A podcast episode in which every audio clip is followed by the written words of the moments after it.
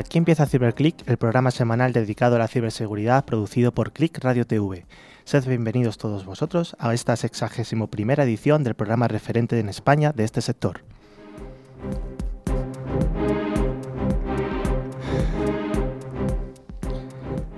Ciberclick se puede escuchar a través de más de 50 emisoras distribuidas por toda nuestra geografía española. Además, como bien sabéis, tenemos una audiencia fiel que nos sigue a través de los podcasts, tanto en España como desde Latinoamérica.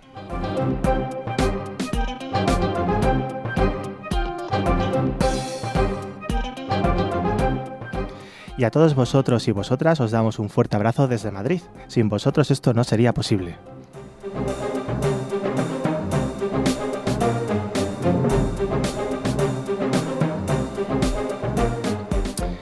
Para aquellos amigos recién incorporados, debéis saber que Ciberclick lo realizamos un equipo de expertos profesionales de la seguridad informática, que intentamos acercar nuestra visión del día a día, quitando esos mitos que se ven habitualmente en las películas y que, bueno, no siempre se ajustan a la realidad.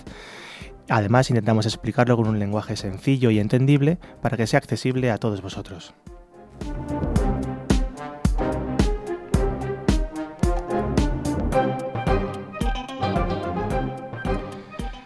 Desde Ciberclick nos dirigimos tanto al mundo profesional como al entorno doméstico, apostando por una radio amena, didáctica e informativa.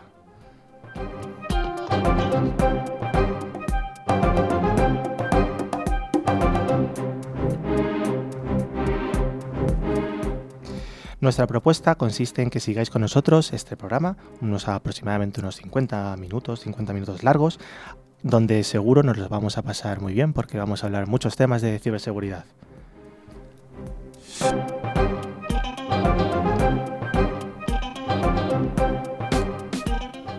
Y además hoy es un día importante porque estamos de estreno, de estreno en muchos sentidos. Estrenamos década, estrenamos año, hemos estrenado gobierno también recientemente.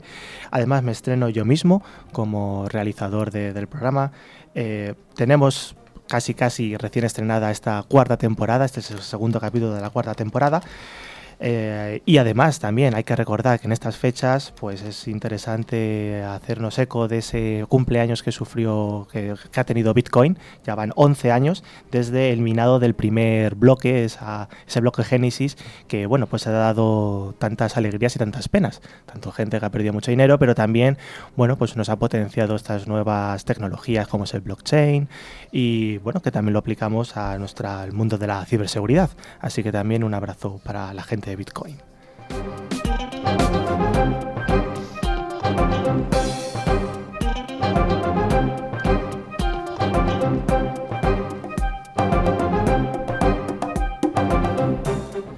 Y para llevar a buen, a puerto CiberClick, hoy contamos con un fantástico equipo de expertos de ciberseguridad con distintos roles y bueno, Vamos a hacer las presentaciones pertinentes. Como dice nuestro amigo Carlos, a mi extrema izquierda tenemos a Manu Cantonero. Buenas a todos. Con ganas de hacer... Y feliz año. Sí, empezamos temporada.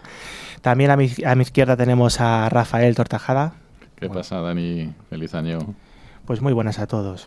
También a mi derecha tenemos a Maribel Pollato. Hola a todos. Hola, hola. Y finalmente a mi extrema derecha está Rocío. Hola. Hola Dani y a todos. Feliz año y buenas tardes.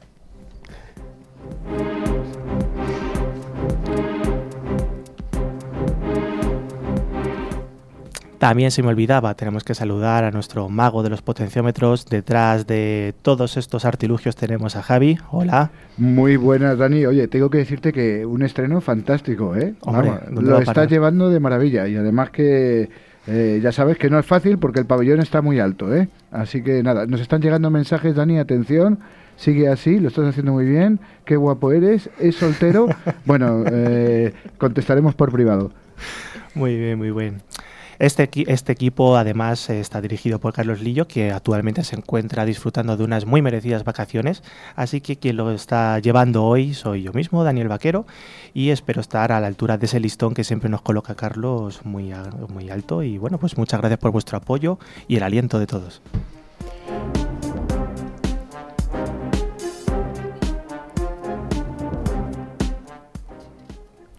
Ya sabéis que este programa tiene vocación bidireccional. Tenemos un buzón de email al que nos podéis escribir info arroba ciberclick.es eh, y latina y acabado en CK. Nos podéis seguir tanto por LinkedIn como por Facebook y en nuestra web www.ciberclick.es. También os podéis poner en contacto a través de nuestro WhatsApp 669 180 278. Pues nada, antes de empezar la sección de noticias, queremos informaros que gracias a Engecon, al final del programa haremos el habitual concurso semanal. Los dos oyentes que resulten ganadores recibirán una licencia anual del antivirus 3 Micro, válida para tres dispositivos.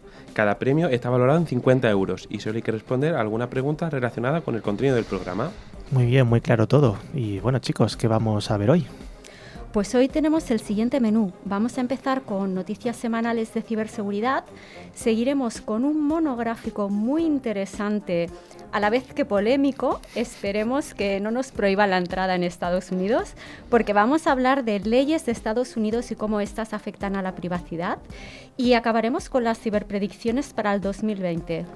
Muy bien, pues muy interesante. Vamos a empezar el programa y por dónde, pues por las noticias más jugosas de ciberseguridad de esta semana.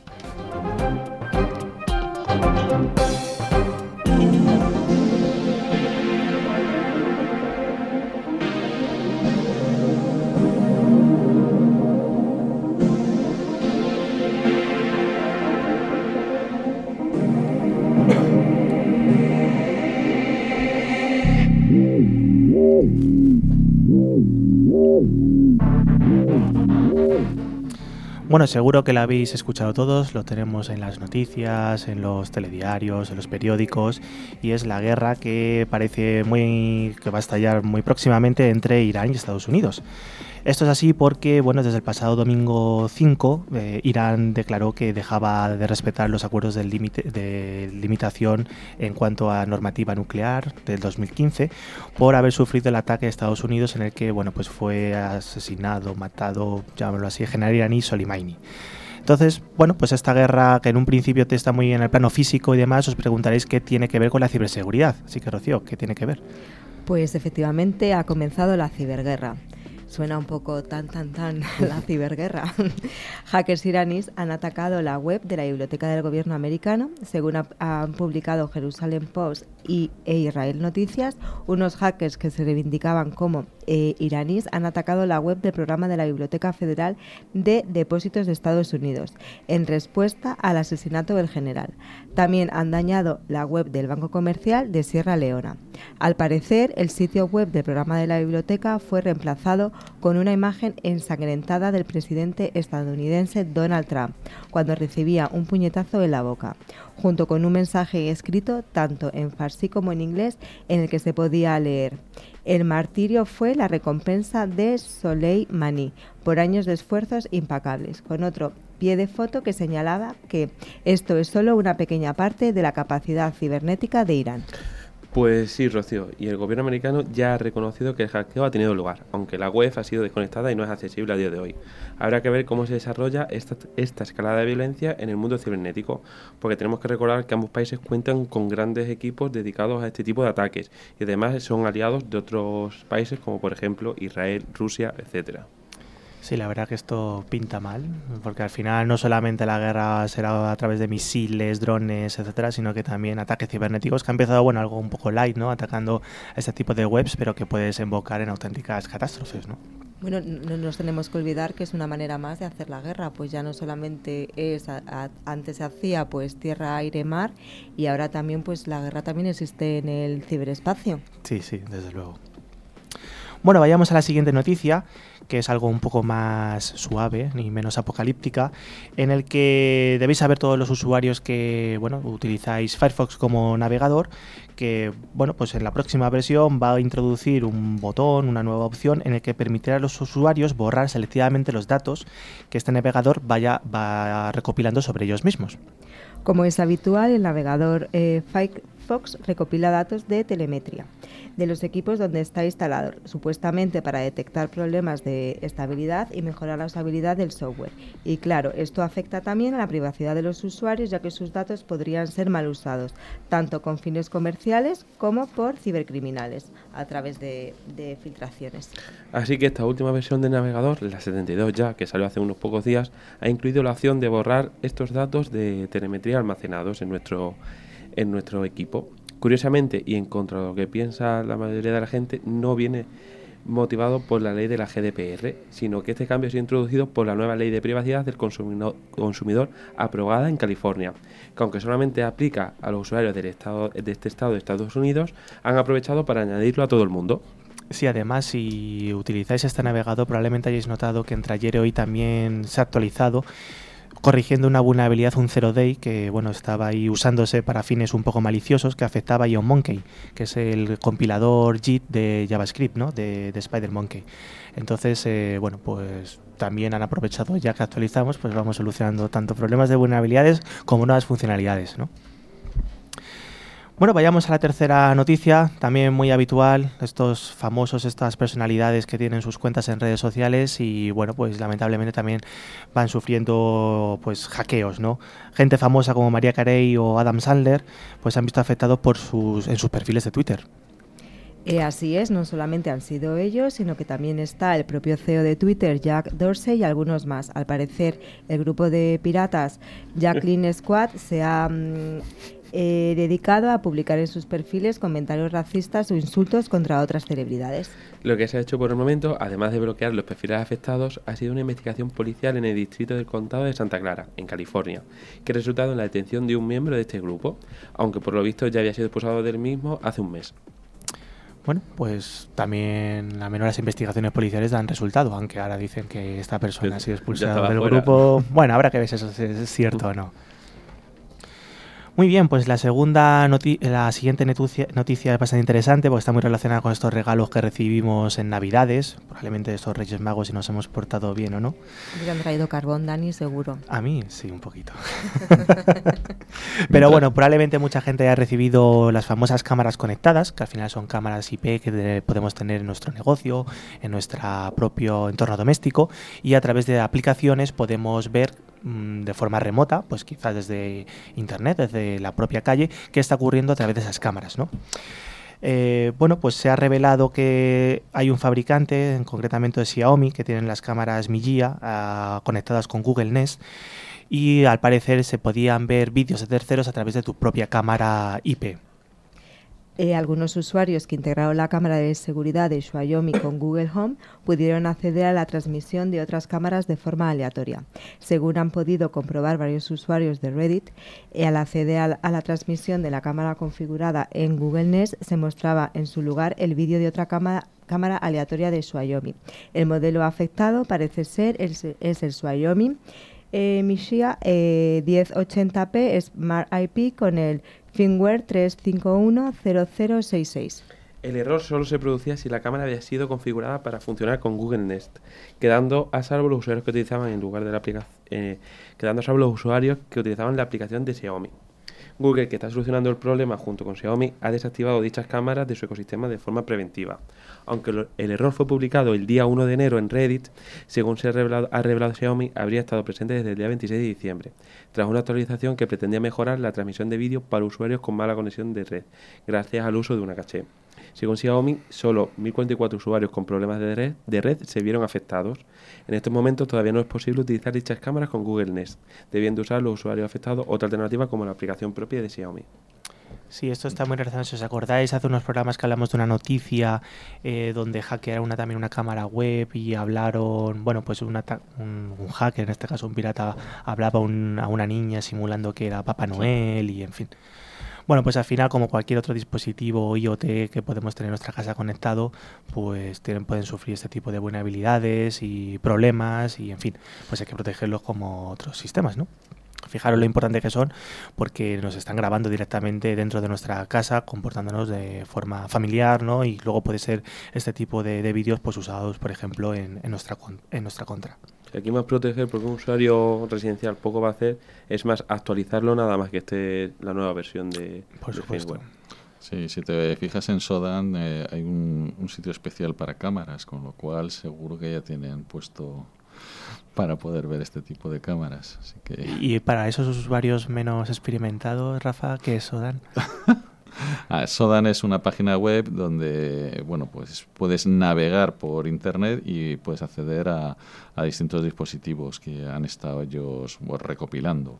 Entonces, es, en esta página eso te das de alta, pues tienes usuario normal o usuario profesional y, puedes eh, hacer consulta pues desde sistemas OT o sistemas Windows conectados o cámaras, hay un montón de, cosas ya hechas. Como un Google de dispositivos conectados. Seguro que lo utilizan los malos.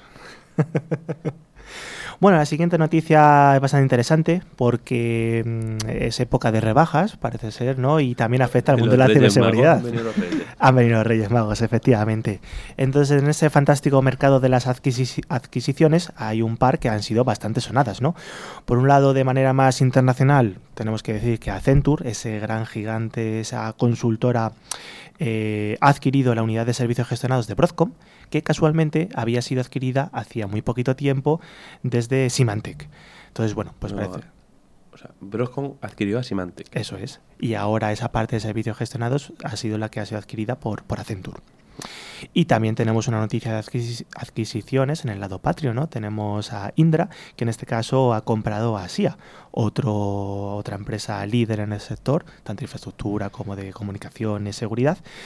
Y bueno, pues intentando convertirse, ampliar ese mercado pues en el mundo de España y Portugal.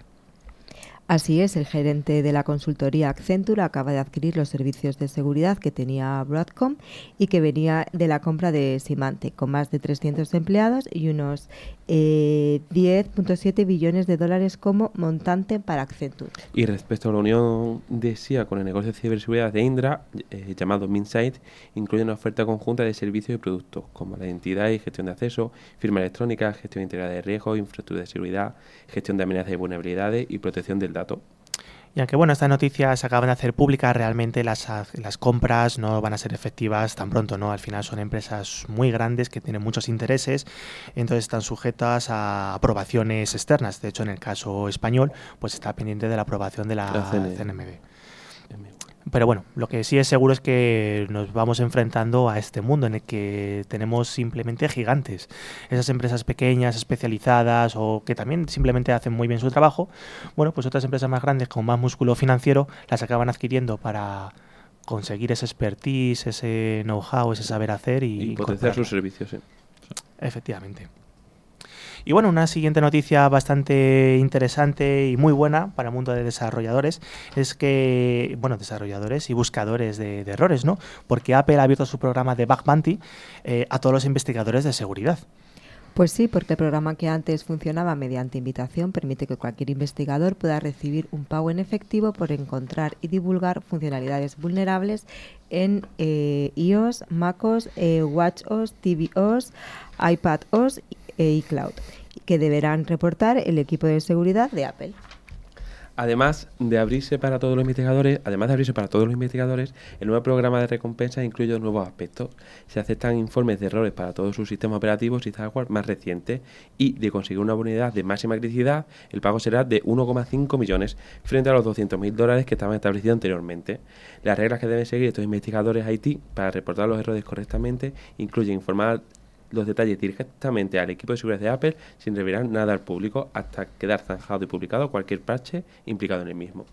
Bueno, eso es una buena noticia porque al final abrimos el mercado a cualquier investigador, no solo a uno que estuviera invitado, por lo tanto entendemos que más problemas se descubrirán antes ¿no? y Apple lo, pueda, lo podrá solucionar. Aumentar el precio de la vulnerabilidad de máxima criticidad también va a hacer que se vaya mucho lo que hay que ver ¿Qué debe cumplir para ser una vulnerabilidad de este tipo. Efectivamente, efectivamente. Hombre, darte un millón y medio por nada seguramente sea muy, muy grave para... Pues nada, mucho en cuanto es muchísimo.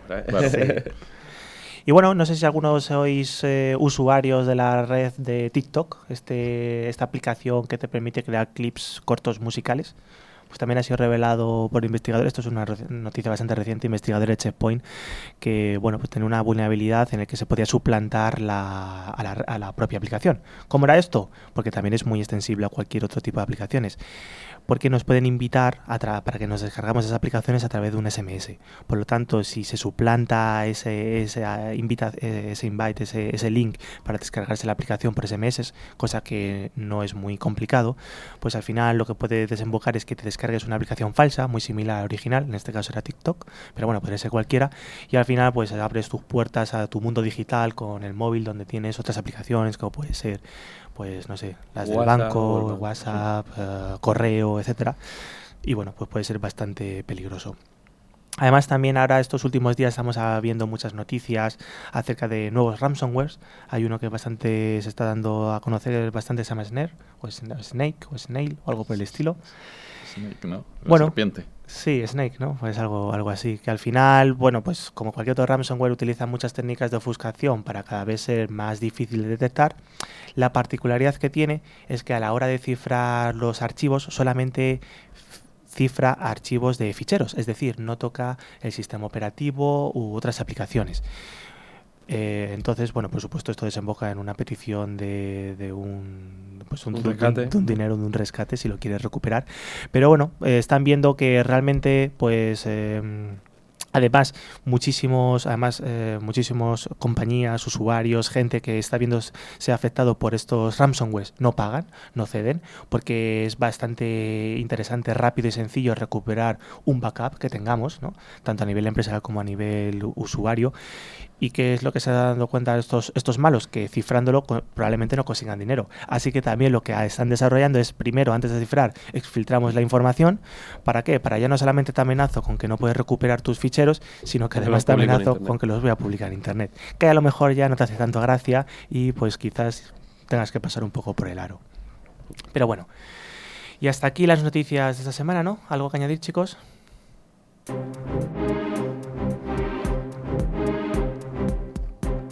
Ciberseguridad es el sector más dinámico y pujante de las tecnologías de la información.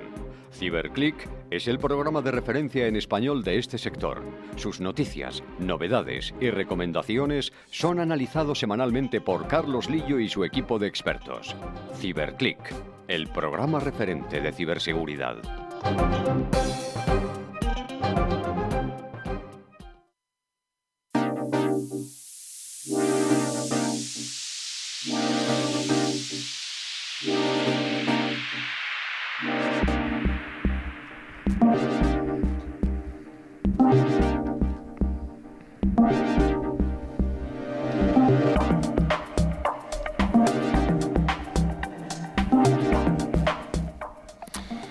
Pues en nuestro monográfico de hoy vamos a hablar de leyes, de normativas y cómo pueden afectar algo tan importante como la privacidad.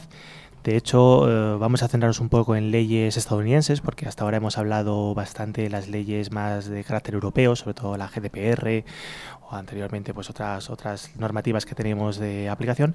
Pero esto es interesante también conocerlo porque al fin y al cabo Muchos de nosotros utilizamos servicios, aplicaciones, etcétera, que bueno, pues pertenecen a compañías estadounidenses o incluso a nivel empresarial, pues también almacenamos nuestros datos, utilizamos también estos servicios de, de este tipo de compañías y por lo tanto pues están sujetas a otras normativas, no solamente las europeas y debemos saber un poco cómo aplica pues este, este tipo de, situaciones a nuestros datos, a nuestra manera de trabajar, a nuestros procesos y concretamente pues a la privacidad, algo que está muy en boga hoy en día y que hay que tener en cuenta.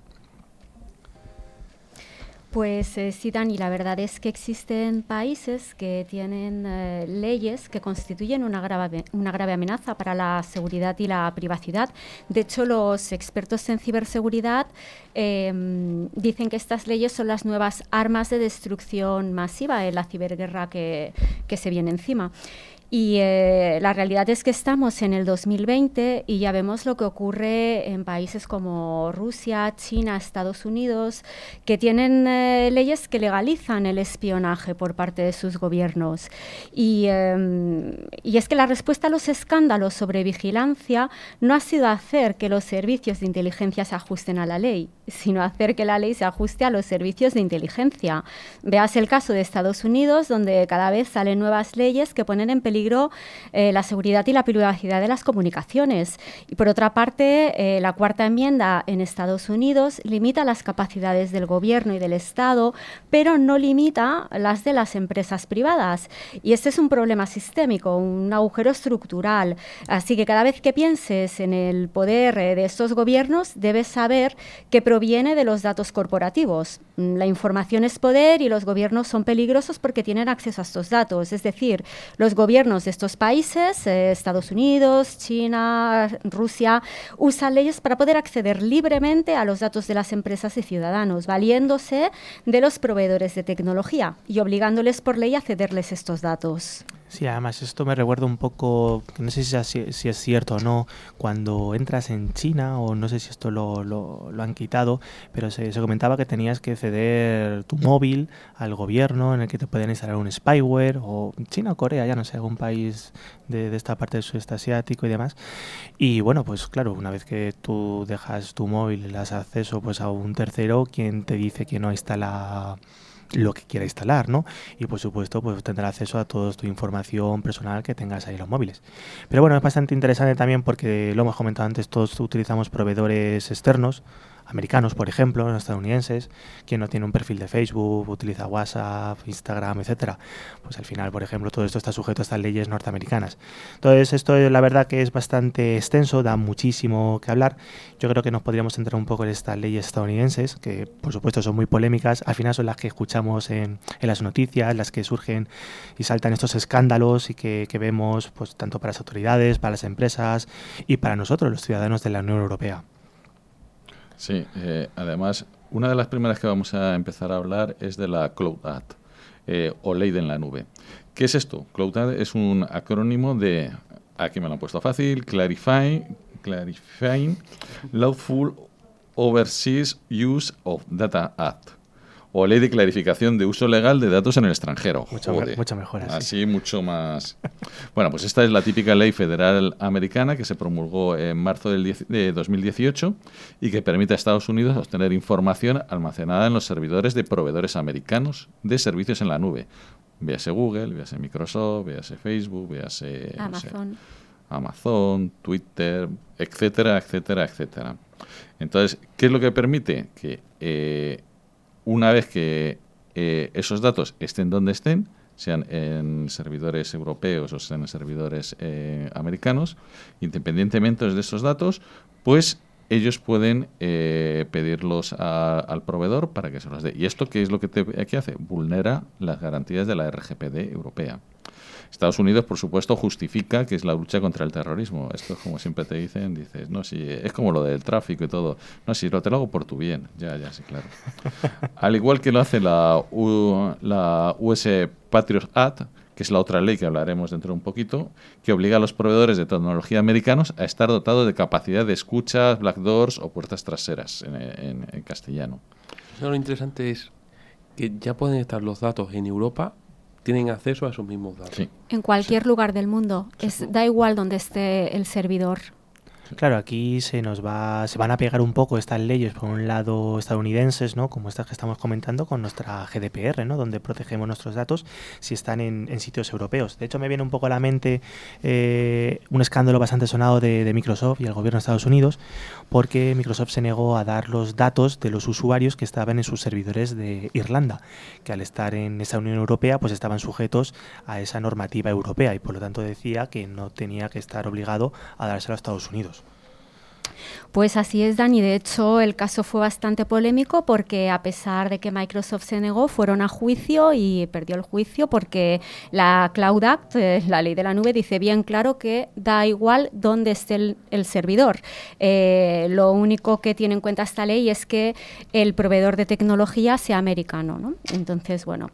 Eh, por otro lado, la Cloud Act permite a Estados Unidos firmar acuerdos bilaterales con gobiernos extranjeros que cumplan, eso sí, una serie de criterios detallados en esta ley.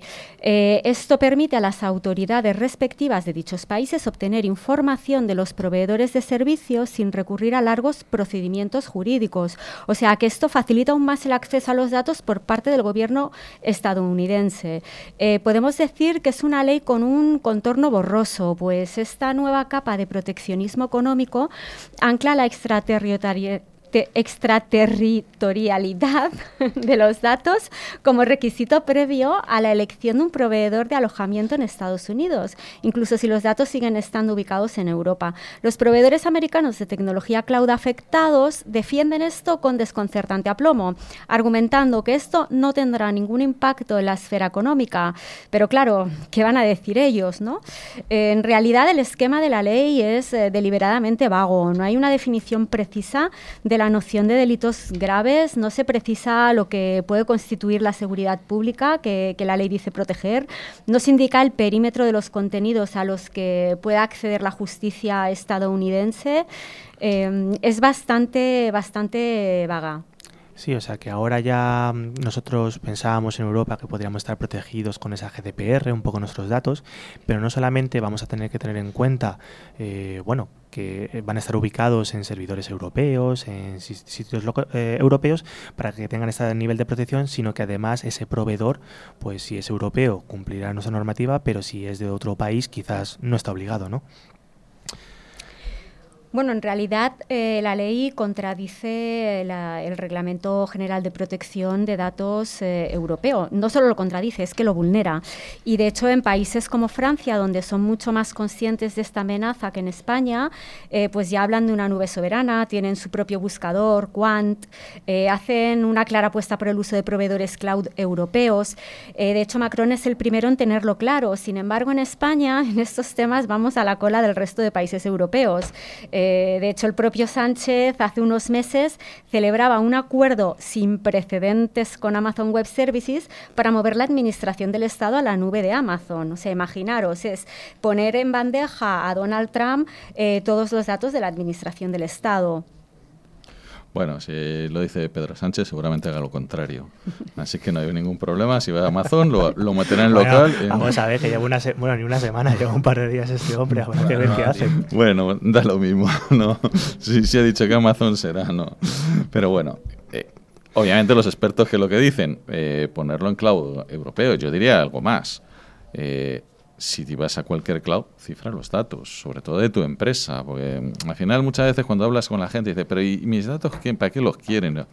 No somos conscientes de nuestra propia, no sé, de privacidad, pero las empresas tienen muchos datos confidenciales, entre ellos, por ejemplo, una nómina. Eso una nómina la publicas por ahí, unos datos médicos y te ha caído la RGPD. ¿Qué es lo que te al final esos datos son súper interesantes, ¿no? Dices, mis datos médicos, ¿quién quiere saber si tengo un problema de corazón o no? Pues yo personalmente no, no me importa, pero pensad una empresa a lo mejor de seguros. Si tienes información, puedes decir, oye, pues cuando me vayas a contratar un seguro de vida, quizás te aumentaré la prima porque yo ya sé que tú tienes algún tipo de problema médico, por ejemplo, ¿no? Es algo como muy tonto, pero bueno, se puede dar así este tipo de ejemplos. Y además, eh, todos tenemos datos, por mucho que digamos, que son confidenciales. No sé, mm, de tu declaración de Hacienda. Ahí, eh, ¿dónde la tienes? ¿En papelito, en, metido, o en un folio por ahí, en un cajón? O, normalmente la tienes ahora mismo en ordenador. Mm, no te cuesta. Ya además de datos personales de usuarios finales, pues datos, datos críticos de una empresa. ¿eh? ¿Qué empresa está empezando a adquirir? ¿Cómo se quieren mover en el sistema actual?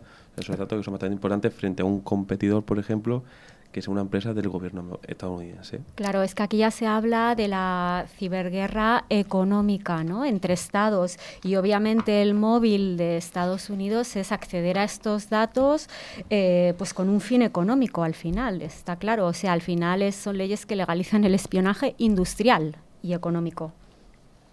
Sí, aquí estaba pues, el caso de Frederic Pierucci, ¿no, Maribel? Sí, sí, sí, sí. Bueno, antes de, comentar el caso de Frederic Pierucci, sí que un inciso en el último foro internacional de ciberseguridad, eh, todos los expertos aconsejaban a las empresas europeas optar por proveedores de servicios en la nube también europeos. O sea, hasta ese punto que en uno de los mayores foros de ciberseguridad los expertos ya estén aconsejando eh, el uso de proveedores europeos. ¿no? Eh, entonces, bueno, eh, hablando del caso de Frederic Pierucci, él es un ex alto directivo de Alstom que fue detenido y encarcelado y es un buen ejemplo de esta ciberguerra económica y ciberespionaje industrial por parte de Estados Unidos. Pierucci explica en su libro Le piège américain, la trampa americana, no, todavía no ha sido traducido al español, está en inglés, The American Trap, y en francés, pero bueno, explica en este libro cómo los Estados Unidos están usando la ley de la nube y otras leyes similares como una forma para legalizar este espionaje industrial. El libro ha sido un bestseller en China y eh, revela cómo, sí, bueno, claro, obviamente, ¿no? Entonces, y a esa gente le interesa mucho el espionaje industrial. Sí, y, bueno, el libro revela cómo Estados Unidos libra guerras comerciales en todo el mundo, apretando jurídicamente las tuercas a sus competidores a través de unas leyes de jurisdicción global, usando el espionaje industrial para reclamar luego multas multimillonarias. Véase los casos ya no solo de Alstom, sino también de Alcatel, de Total, la Societe General. Y en opinión del, eh, autor, eh, su detención fue una conspiración estrechamente ligada a la compra de Alstom por General Electric, eh, que se produjo justo un año después de su encarcelamiento. es bastante sospechoso, ¿no? Entonces, bueno, cito palabras textuales de Pierucci. Él llegó a decir, es un verdadero chantaje obligar a Alstom a pagar la multa más alta jamás infligida por Estados Unidos, 772 millones de dólares, y a venderse a General Electric, su gran competidor americano. O sea, lógicamente para Pierucci esto es una muestra de la guerra secreta que Estados Unidos libra en Europa. Y eh, los últimos años, de hecho, más de 14.000 millones de dólares de multa han sido pagados por multinacionales europeas al Tesoro americano. Repito, 14.000 millones de dólares. O sea, es una cifra escalofriante, ¿no? Entonces, bueno, Pierucci pasó dos años en la cárcel, eh, víctima de lo que él considera una trampa para obligar a su empresa a mover ficha. Y eh, bueno, a partir de aquí no me voy a extender más con el libro de Pierucci, con su caso, pero recomiendo mucho leer su libro si queréis tener más información sobre la Cloud Act eh, y el peligro de esta y otras muchas leyes para la economía europea.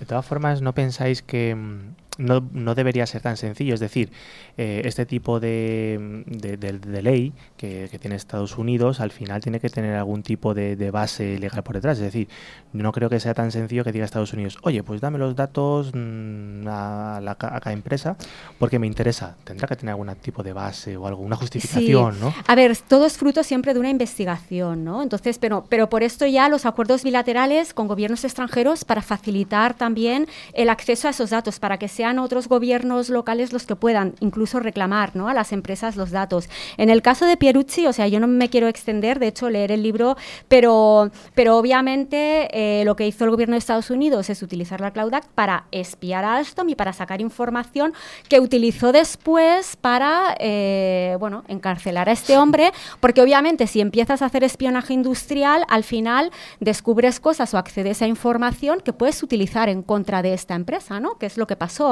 porque bueno, ¿quién lo hace hoy en día todo, todo, todo, todo bien, ¿no? Entonces, claro, de ahí el espionaje industrial. Eh, no hay nada mejor que tener toda la información de un competidor, porque algo, algo vas a conseguir eh, de él que está haciendo mal en lo que te vas a poder apoyar, ¿no?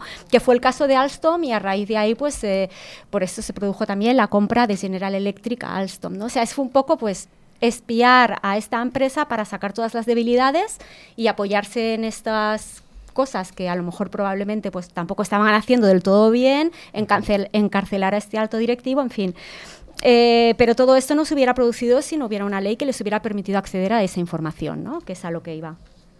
Sí, o sea, resumiendo, eh, uno de los datos, lo, más importante que tienen las empresas son sus datos. Entonces, eh, ¿qué es lo que tenemos que hacer? Protegerlos.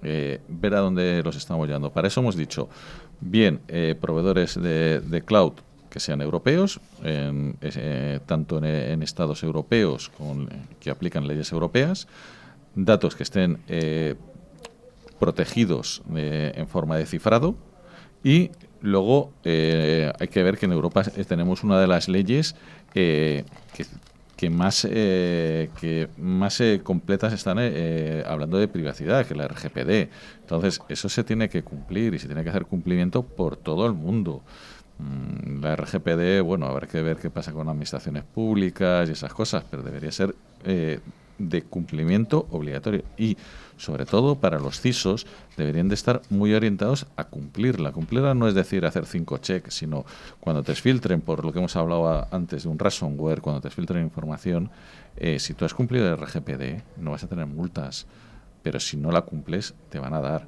Entonces, todo esto es, es importante tenerlo. Eh, al final debemos de ser, ser conscientes que eh, muchas empresas eh, estadounidenses son las propietarias de nuestros datos, pero pueden ser estadounidenses, como pueden ser chinas, como pueden ser, no sé, de la India. o sí, o de la India, ¿no? Al final eh, los data centers irán donde sea más barato la energía, donde sea más barato el suelo, y ahora mismo pues son estas, pero pasado mañana pues en la India, no sé, pues seguro que tienes, y ahí a ver qué, tienes que cumplir. indica que responsable, por ejemplo, un data center responsable de los datos, aunque el data center sea de un tercero, es la propia empresa. Pues tienen que velar por el cumplimiento de la GDPR. La realidad es que las empresas estadounidenses son las propietarias de la mayoría de, los proveedores de cloud computing en Europa eh, y el uso de estos proveedores de cloud computing no puede considerarse seguro. Las organizaciones corren el riesgo de pagar altas multas por infringir los, eh, los requisitos del Reglamento General de Protección de Datos Europeos. Mi consejo, y que me perdonen los grandes del cloud como Amazon, Microsoft y Google, es contratar los servicios de proveedores cloud europeos como puedan ser OVH, que es francés, Exoscale, austriaco, bueno, hay unos cuantos, y sobre todo preguntar siempre a los fabricantes de software con qué proveedor cloud trabajan, pues aunque el fabricante sea europeo, si tiene contratado los servidores en la nube a un proveedor americano, la privacidad de los datos seguirá estando en riesgo. Em, aquí mi pregunta es, ¿te equiparías eh, de una caja fuerte blindada para proteger tus datos más preciados confiando las llaves a la justicia de los Estados Unidos a riesgo de darle acceso a todos sus datos? No, ¿verdad?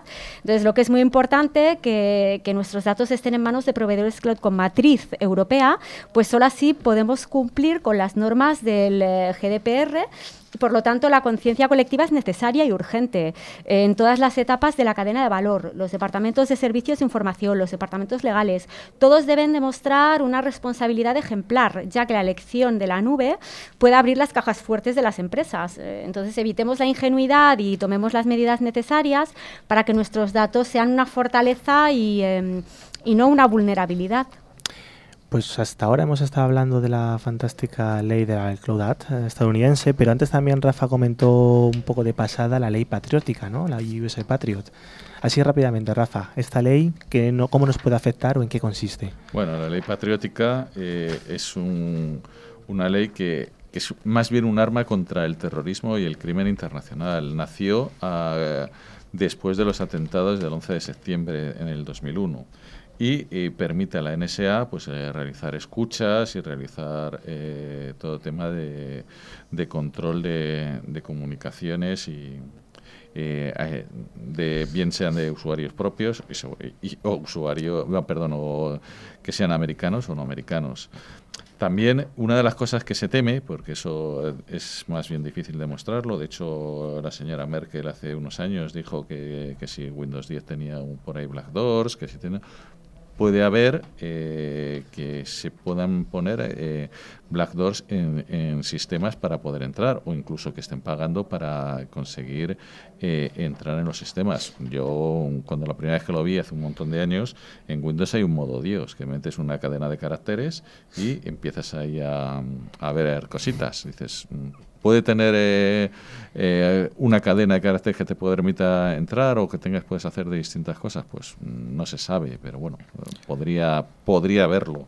Bueno, esto ya es un problema bastante más grave, ¿no? Porque incluso ya amparándose en este tipo de ley, a los propios fabricantes les pueden obligar a establecer estas puertas traseras para llegado a ese supuesto, ¿no? Basado en el terrorismo, etcétera, pues tener un acceso a, los sistemas, ¿no? Esto es bastante polémico. Así es, Dani. Es que de hecho lo que, lo que hace esta ley es obligar a los fabricantes de tecnología a estar dotados de estas backdoors. Y estas backdoors no dejan de ser agujeros de seguridad, son puertas secretas, son una manera de entrar a un sistema informático sin ser detectados.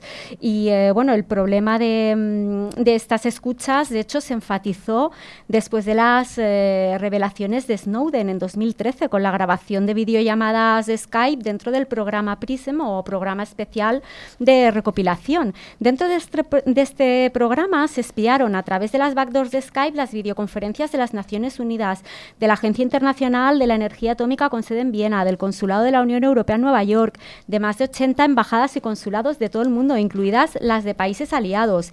Esta ley ha sido revisada y actualizada en diferentes ocasiones aunque ha sido impugnada por grupos de derechos civiles por vulnerar los derechos de privacidad y confidencialidad de, la información, pero sigue vigente y con más fuerza que nunca. Y la realidad es que el 90% de la tecnología que usamos en Europa para comunicarnos es americana y sometida a la Patriot Act. Esta situación muestra la falta de información o concienciación por parte de las empresas en Europa y el riesgo del ciberespionaje se pasa por alto en la mayoría de, empresas. Es una pena, porque mm, como dice el dicho, más vale prevenir que curar. El hecho de que el espionaje a través de estas puertas traseras o backdoors no deje huella hace que no exista el miedo de, ser espiado y que la conciencia del riesgo que corremos sea prácticamente nula. Eh, así que son pocos los casos de espionaje a través de backdoors que salen a la luz, pero eso no quiere decir que no existan.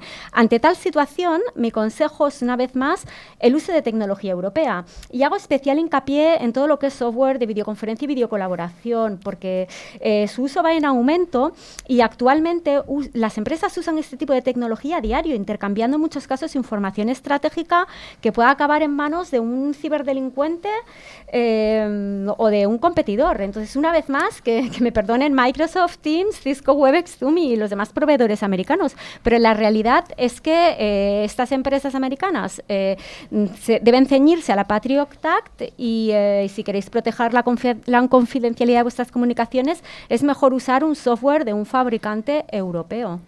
Bueno, pues muy interesante esto, todo este monográfico que hemos comentado. Espero que bueno haya despertado conciencias y ya veremos en qué acaba, que este mundo es muy cambiante. Así que vamos a ir a la siguiente sección.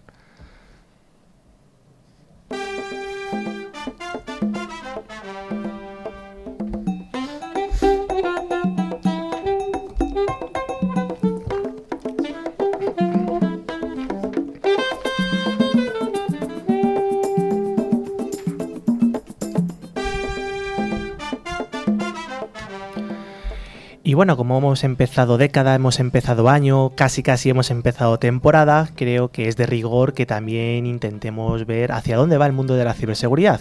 Así que lo que vamos a intentar comentar ahora van a ser un poco nuestras ciberpredicciones para este año 2020 y los años venideros. Intentaremos ver un poco cuáles son los próximos eh, ataques, dónde nos van a llegar, qué tecnologías se van a potenciar o bueno, qué nos vamos a encontrar en este mundo, basándonos un poco en nuestra experiencia desde los distintos ámbitos y roles que tenemos cada uno de los contertulios que estamos hoy, hoy aquí. Así que, Maribel, rápidamente, ¿qué crees que puede ser esta, o cuáles van a ser tus ciberpredicciones para este año 2020?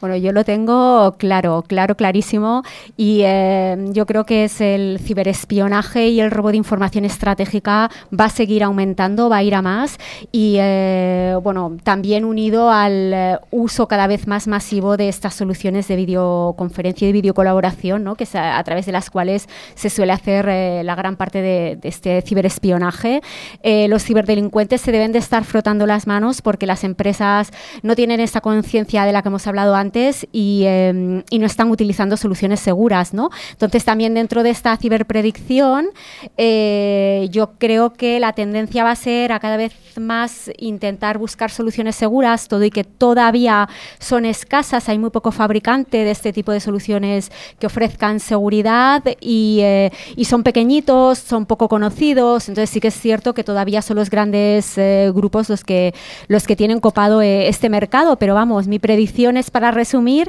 el ciberespionaje va a incrementarse y, y la demanda de software seguro y de software secure by design también. Muy bien, Manu. ¿Y qué nos puedes contar tú desde tu punto de vista? Yo desde mi punto de vista, vamos, lo voy a diferenciar en dos. Uno son para soluciones de grandes cuentas que están ya metidas en la parte de seguridad, que lo que yo creo que hacia donde van a entender es ir a seguridad OT, sobre todo en todas las industrias, mejorarla, la privacidad del dato y después dos vertientes más. Una, seguridad cloud, todos los entornos que se han migrado hacia la cloud, empezar a securizarlo o mejorar la securización de los mismos. Y otra es la seguridad IoT y después dentro de empresas no tan grandes, sino más pequeñas que tienen algo de seguridad y tienen que seguir mejorando, para mí los puntos que yo creo que serían claves o creo que yo invertiría bastante sería en la concienciación del usuario, intentar mejorar la concienciación del usuario, eso también para las empresas más grandes, mejorar o adquirir soluciones de segurización de correo electrónico, porque seamos realistas, la mayoría de los ataques vienen por ahí, y otra es mejorar o unificar las soluciones de seguridad en el endpoint, tanto en servidores como en dispositivos de puestos de trabajo. Hay uno que sea un poquito más avanzado puede entrar también en los dispositivos móviles. Pero yo creo que, o sea, para empresas no tan grandes, pero con bastante potencia, lo, lo que más se va a vender, o yo creo que se va a vender, va a ser soluciones de anti-phishing o seguridad en el correo electrónico eh, concienciación de los usuarios y seguridad en el puesto de trabajo y servidores, ya sea eh, mejoras de antivirus, de endpoint y EDRs. Muy bien, muy interesante, muy, muy completo. ¿Y tú, Rafa, qué opinas? ¿Cuál crees que va a ser la tendencia un poco para este año? Bueno, ya me van dejando cada vez menos, así que... Puedes repetir, no pasa nada. Se puede repetir. sí, puedes repetir. Bueno, yo creo que vamos a, ver, a vivir este 2020 eh, un aumento mayor que, de, que en el 19, que ya ha sido bastante grande, de los ataques sobre todo dirigidos, tanto ransomware eh, como de robos de información, o mezcla de los dos, que es la tendencia ahora como hemos hablado. Entonces, eh, por lo que se ha visto, cada vez esto tiene más repercusión, no solamente por, por, lo que es de económico, sino que sales en prensa y estás avisando al resto que esto le está pasando. Entonces, eh, ahí, pues soluciones. Mm, mete a hablar de protección de la información con uh, temas de IRMs, hablar de EDRs y y yo creo que eso, eso va a ser eh, el primer, el primer punto. Y luego, ataques eh, y filtraciones internas. Cada vez estamos viendo que pues, hay empresas que compran empresas, que empleados que descontentos, que si yo me voy a un sitio y me voy a otro. Eh, también estamos en un entorno en España altamente politizado, que si tú eres del partido A, del B o del C. Así que aquí, para proteger esta información, yo hablaría de sistemas spam y para la moda de la nube, eh, sistemas Casbis.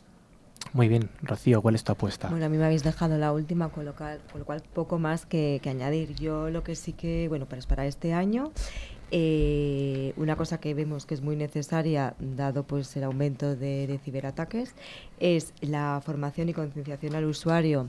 Yo creo que debe ser un más tanto a nivel de empresa como a nivel doméstico y eh, pues tenemos que ir a proteger eh, pues uno de los activos más valiosos pues de cualquier organización que es la protección del dato sin, sin duda alguna y, optar pues por eh, pues por tecnologías pues que, que, sean que sean persistentes ¿no? que puedan proteger el dato pues tanto en reposo en, en tránsito como, como en uso bueno, habéis hablado mucho de hacia dónde o qué es dónde se van a enfocar las, las empresas, sobre qué tipo de productos o cómo van a afrontar la ciberseguridad.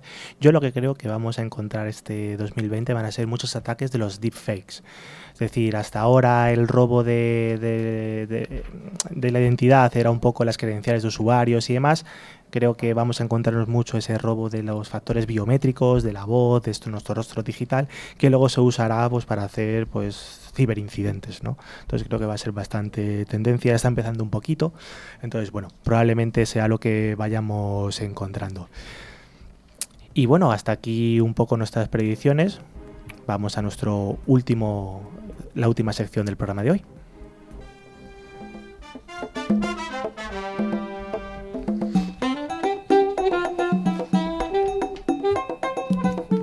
La verdad que parece que se nos ha quedado un poco corta, pero nos hemos quedado sin tiempo, nos hemos venido bastante arriba hablando un poco de nuestras noticias, monográficos, etcétera, pero no pasa nada, porque es el momento más esperado del concurso. Debéis saber todo que gracias a Ingecom Mayorista de Valor vamos a sortear dos licencias del antivirus de Tren Micro eh, y bueno, pues puede ser un regalo muy chulo para cualquier persona. Así que Manu, cuéntanos quién han sido los ganadores. Los ganadores de la semana pasada fueron Miguel Gordo de Burgos y Diego Cantarero de Madrid. Enhorabuena a los premiados y les enviaremos su premio por correo electrónico.